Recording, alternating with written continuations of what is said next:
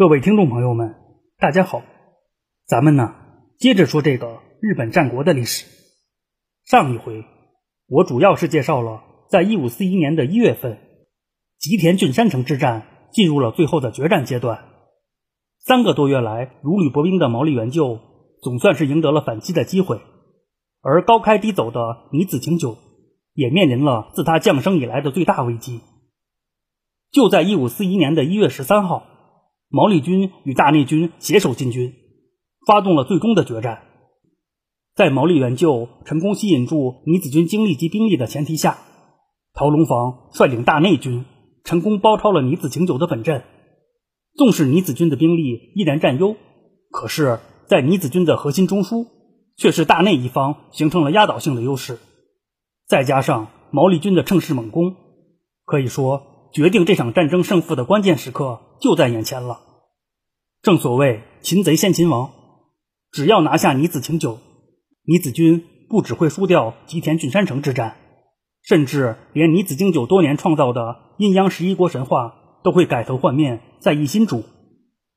估计尼子晴久也很清楚这一点，只不过在当时的情形下，除了拼死一战，保住尼子家当家应有的尊严，恐怕尼子晴久也想不出更好的解决方案了。就在这样一个关乎尼子家发展存亡的关键时刻，满身戎装的老将尼子久幸高喊着杀向了敌军。咱就接着这儿说。事实上，关于尼子久幸的出生时间说法不一，基本能够确定的是，到一五四一年吉田郡山城之战时，尼子久幸至少是六十多岁的年纪。按照一四八四年尼子久幸仍未行元服之礼的说法。那吉田郡山城之战时的尼子久幸很可能是七十多岁的年纪。在之前提到尼子久幸时，我也是采取了这种说法。啊，不管具体怎样吧，称呼尼子久幸为老将是没有什么问题的。常言道，人活七十古来稀，这个尼子久幸也算是个长寿之人。他这一生虽然没有老哥尼子经久那样光彩夺目，可是，在尼子家做大做强的过程中，女子九姓是仅次于女子经久的见证者和亲历者。就女子九姓的这种经历，恐怕大部分的战国国主也是自愧不如的。因此说呀，女子九姓也算是活出了精彩的一生。或许正是基于这份看着女子家由小变大的感情，在事关女子家发展的关键节点，总能看到女子九姓无私奉献的身影。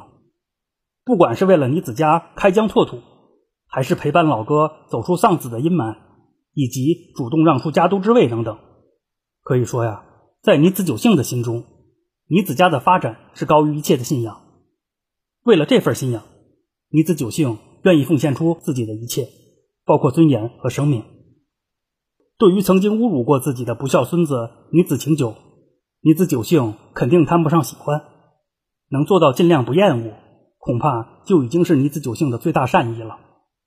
个人认为呢，但凡能够在阵前勇猛作战的武士，其实都有着一颗桀骜的心，而有着桀骜之心的人，必然是有脾气的。只不过呀，有些人把它表露出来，有些人把它隐藏起来。就比如女子久幸，抛开个人对女子晴久的好恶不谈，估计女子久幸很清楚一点，那就是他与女子晴久之间的是非，说到底呢，也不过是内部矛盾。而尼子晴久是尼子家的未来，这是毋庸置疑的。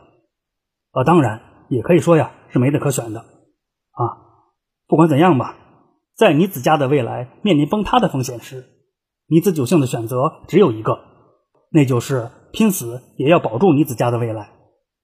单从这个角度来说，奋勇杀向敌军的尼子久幸其实是幸福的，至少啊，他为了自己的信仰倾尽了全力。也成功的给尼子家保留了希望的火种。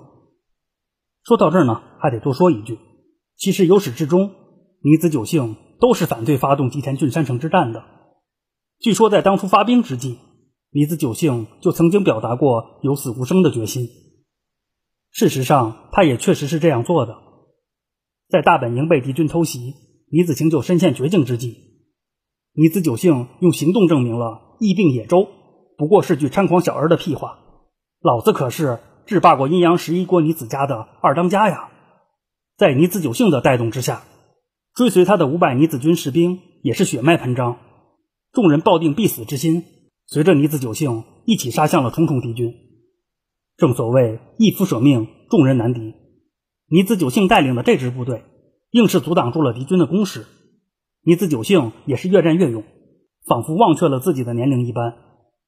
正是靠着尼子九幸创造的这个空档，尼子晴久才得以杀出重围，逃过了这个大劫。眼看着到嘴的鸭子就这么飞了，大内军自然是心有不甘。奈何尼子九幸及其所部，就如同一道铁闸一般，死死地隔在了大内军与尼子晴久之间。按照战后的统计，仅在尼子九幸这里，大内军就扔下了近五百具尸体。啊，当然，与之相应的，尼子九幸所率领的五百人也全部战死。这场局部战事的惨烈程度，由此也就不难想象了。最终呢，尼子九幸在力战后中箭而亡，他的首级也被敌军所讨取。尼子军只是抢回了尼子九幸的尸身，就近葬在了吉田郡山城附近。虽说呀，尼子九幸之死让人痛惜，可是换个角度来说呢，不管于公于私，这都不失为是尼子九幸最好的结局。于公方面，前边刚刚讲过，保住尼子晴久就是保住了尼子家的未来。于私来说呢，可以说不论美人或是名将，苟活至死未必是他们想要的，尤其是像尼子九幸这样，明明是个忍辱负重、劳苦功高的存在。却险些在世人的误解中终其一生。眼下难得有一个在高光时刻凋零的机会，或许错过了才是真的追悔莫及吧。除此以外呢，尼子酒性与尼子晴久的关系众所周知。如果尼子酒性在默默无闻中死去，恐怕尼子晴久也未必会善待他的后人。而现如今，尼子酒性公然为救尼子晴久而死，纵使尼子晴久再怎么心有不甘。恐怕也不会轻易背负一个忘恩负义的名声，更何况啊，女子晴久并不是一个油盐不进的糊涂蛋。对于女子九幸，他应该是充满了感恩及歉意的。在女子九幸死后，女子晴久对女子九幸的后人还是很够意思的。等到了日后，女子晴久甚至不惜为此与新宫党翻脸啊。具体的晚些会讲，咱先说回来。关于女子九幸呢，咱就说到这儿为止了。毕竟啊，让女子九幸奉献了所有一切的女子家，此刻仍处在危机状态。一方面，大内军与毛利军的威胁仍未解除；另一方面，暂时脱离了险境的尼子晴久，仍旧是那个左右着尼子家决策的人。一旦尼子晴久的感性胜过理性，后果将是不堪设想的。换言之，一个并不够成熟稳重的当家人，其实也是家族的潜在威胁所在。估计呀，在生命最后一刻的尼子九幸眼中，倪子晴久依然还是那个让他不能放心的张狂小子。可是有些时候，人的成长和蜕变就是在某个瞬间完成的。对于此时的倪子晴久来说，不久前大兵压境的意气风发，已经被跑路状态的提心吊胆所取代了。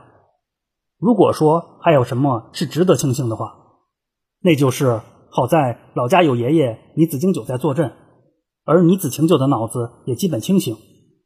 尤其是尼子久幸之死，交给了尼子晴久两件事：一是尼子家的利益永远大于一切；二是认怂与成为真正的勇者并不冲突。在权衡利弊之后，尼子晴久做出了撤兵的决定。应该说呀，在某种程度上，此刻做出了撤兵决定的尼子晴久。远比之前做出进军决定的尼子晴久要更有资格担任尼子家的当家人。说起来呢，也是尼子家运数仍在。就在大内军及毛利军铁了心要上演一番无双割草的戏码之时，恰逢天降大雪。虽说尼子军也因此再度减员，损失不小，可是好歹借此躲过了敌军的追杀。经过了一番艰难的行军之后，尼子晴久总算是看到了月山福田城。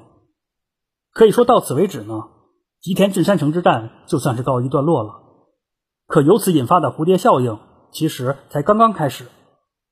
就在不久之后，一个更大的考验即将出现在女子晴久的眼前。具体的咱们晚些时候再讲。正所谓几家欢喜几家愁，吉田郡山城之战中的攻方女子家这边是既吃了败仗，又折损了老将；而守方毛利家这边不只是成功翻盘，毛利元就还有个意外的收获。在进行最终决战的毛利军阵营中，有一个不得不提的人物，也就是毛利元就的二公子，后来被称为“鬼吉川”的西国猛将，在毛利两川体系中。独当一面的家国柱石吉川元春，啊，当然，吉川元春是他后来广为人知的名字。在吉田郡山城之战时，吉川元春这个名字和姓氏与他是半毛钱关系都没有。为了方便讲述呢，我就统一用吉川元春来称呼他了。啊，吉川元春是出生于一五三零年，到尼子晴酒大举进犯之际，他还只是个十二岁的孩子。按理说呀。毛利家内有老爹毛利元就主持大局，外有兄长毛利隆元全力策应，无论如何也轮不到未成年的吉川元春来挺身而出。可实际的情况却是，小小年纪的吉川元春就已经很有担当了，正应了那句“自古英雄出少年”。吉川元春主动请缨，要求奔赴前线杀敌。虽说吉川元春是实心实意的要尽一份力，可是毛利元就并没有给他机会。除去作为父亲的关爱，估计啊，毛利元就也是没有心情哄孩子玩。事后呢，吉川元春也很配合的发了顿孩子脾气。据说呀，是吉川元春拿着刀在城内闹事儿，具体情况不得而知。可能够确定的是，吉川元春是铁了心要为父兄分忧的。到毛利军与大内军决意发动决战之时，吉川元春再次向老爹请战，这一次。毛利元就总算是点头答应了。在这儿，唯一需要强调的是，吉川元春就算再怎么天赋秉异，说到底也还是个孩子。真让他去你死我活的战场上挥刀砍人，终归是凶多吉少的事情。可以说，毛利元就从始至终都很清楚这一点。这也是一开始毛利元就拒绝吉川元春参战的主要原因。在某种程度上啊，也可以说，在这一阶段。毛利元就对战争的结果是持悲观态度的，根本就没必要再做出无谓的牺牲。